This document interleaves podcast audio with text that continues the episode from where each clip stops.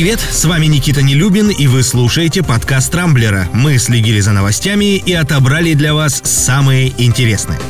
Взаимная высылка иностранных дипломатов, кажется, становится в России главным внешнеполитическим трендом этой весны.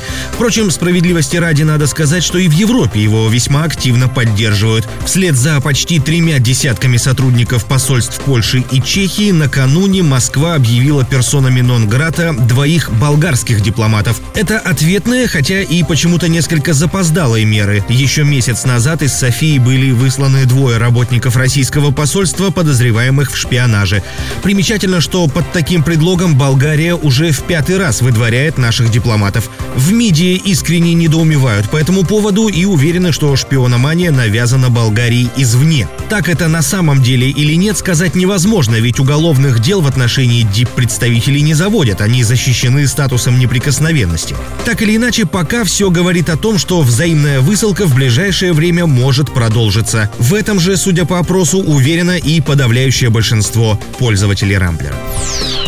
Между тем, подобные скандалы могут напрямую отразиться и на простых россиянах. Например, накануне член Общественной палаты и руководитель проекта «Трезвая Россия» Султан Хамзаев на фоне обострения отношений между Россией и Чехией предложил в качестве санкций ввести ограничения на импорт чешского пива. По словам главного трезвенника страны, это нормальная международная практика. Чехи, дескать, после такого осознают, что их действия чреваты экономическими последствиями, очухаются и перевоспитаются, а россияне вполне смогут прожить и без чешского пива. Ну да, учитывая, какую бурду они сейчас пьют вместо него.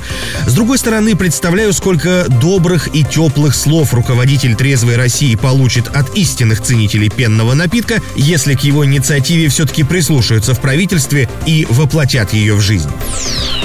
Но есть и несколько хороших новостей, особенно для путешественников. Во-первых, с мая месяца россиянам наконец-то откроются курорты Египта, которые были недоступны с ноября 2015 года после теракта на борту российского авиалайнера над Синайским полуостровом. О скором открытии чартеров в Хургаду и Шарм-эль-Шейх накануне заявил замглавы МИДа Михаил Богданов. С его слов, вопрос уже решенный и в ближайшее время об этом должны объявить официально. Кроме того, ориентировочно в начале июня принимать Россию российских туристов начнет Италия. Но насколько реалистичен этот прогноз, сказать пока трудно. Как минимум до конца апреля по всей стране введен очередной локдаун из-за новой волны пандемии.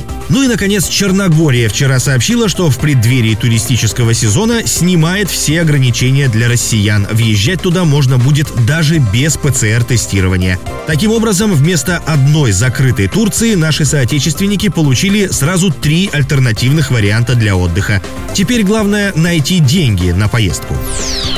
А вот американцам приезжать в нашу страну не рекомендуют. Накануне стало известно, что Госдепартамент включил Россию в список государств с высоким уровнем заболеваемости коронавирусом, посещение которых чревато беспрецедентными рисками. Удивительно, но в этом плане позиция Вашингтона в кои-то веки совпадает с Москвой. Вчера мэр Сергей Собянин тоже заявил, что ситуация с ковидом в российской столице ухудшилась. А ведь еще недавно градоначальник говорил, что уже в мае в городе должны снять все ограничения ограничения. Но, очевидно, предупреждение было сделано не случайно. На сегодня в центре Москвы намечена массовая акция в поддержку Алексея Навального, которую мэрия, естественно, не согласовала. Поэтому вряд ли заявление Собянина продиктовано исключительно заботой о здоровье горожан. Хотя обстановка с коронавирусом в столице, надо признать, пока что действительно далека от идеальной.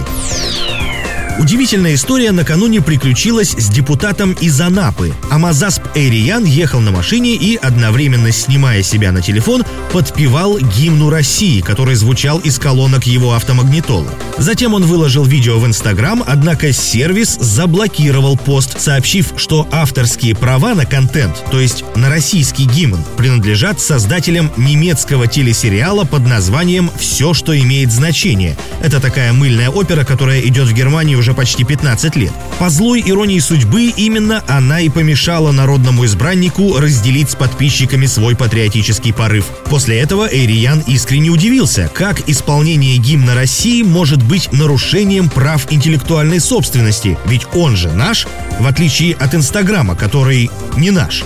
Вопрос был риторический, поэтому оставим его без ответа. А чиновнику напомним, что использование водителем мобильного телефона за рулем является нарушением правил дорожного движения. Но, к сожалению, на российских депутатов подобные мелочи обычно не распространяются. Хотя конкретно у этого из Анапы, безусловно, есть серьезное оправдание, а именно искренняя любовь к родине.